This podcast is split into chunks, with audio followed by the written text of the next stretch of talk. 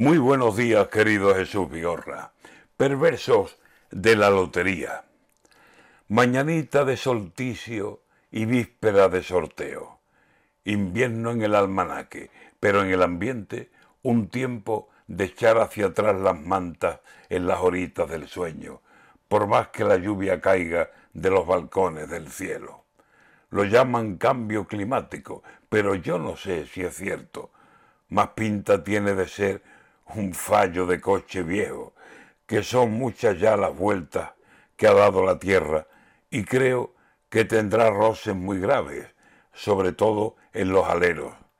En fin, que hoy es 21 y mañana yo me juego más dinero de la cuenta, porque la esperanza he puesto en el bombo de este año y me puse a comprar décimos, uno que termine en cero y otro en nueve y otro en cinco, que ser pobre tiene esto, gastar en la lotería el pané que no tenemos.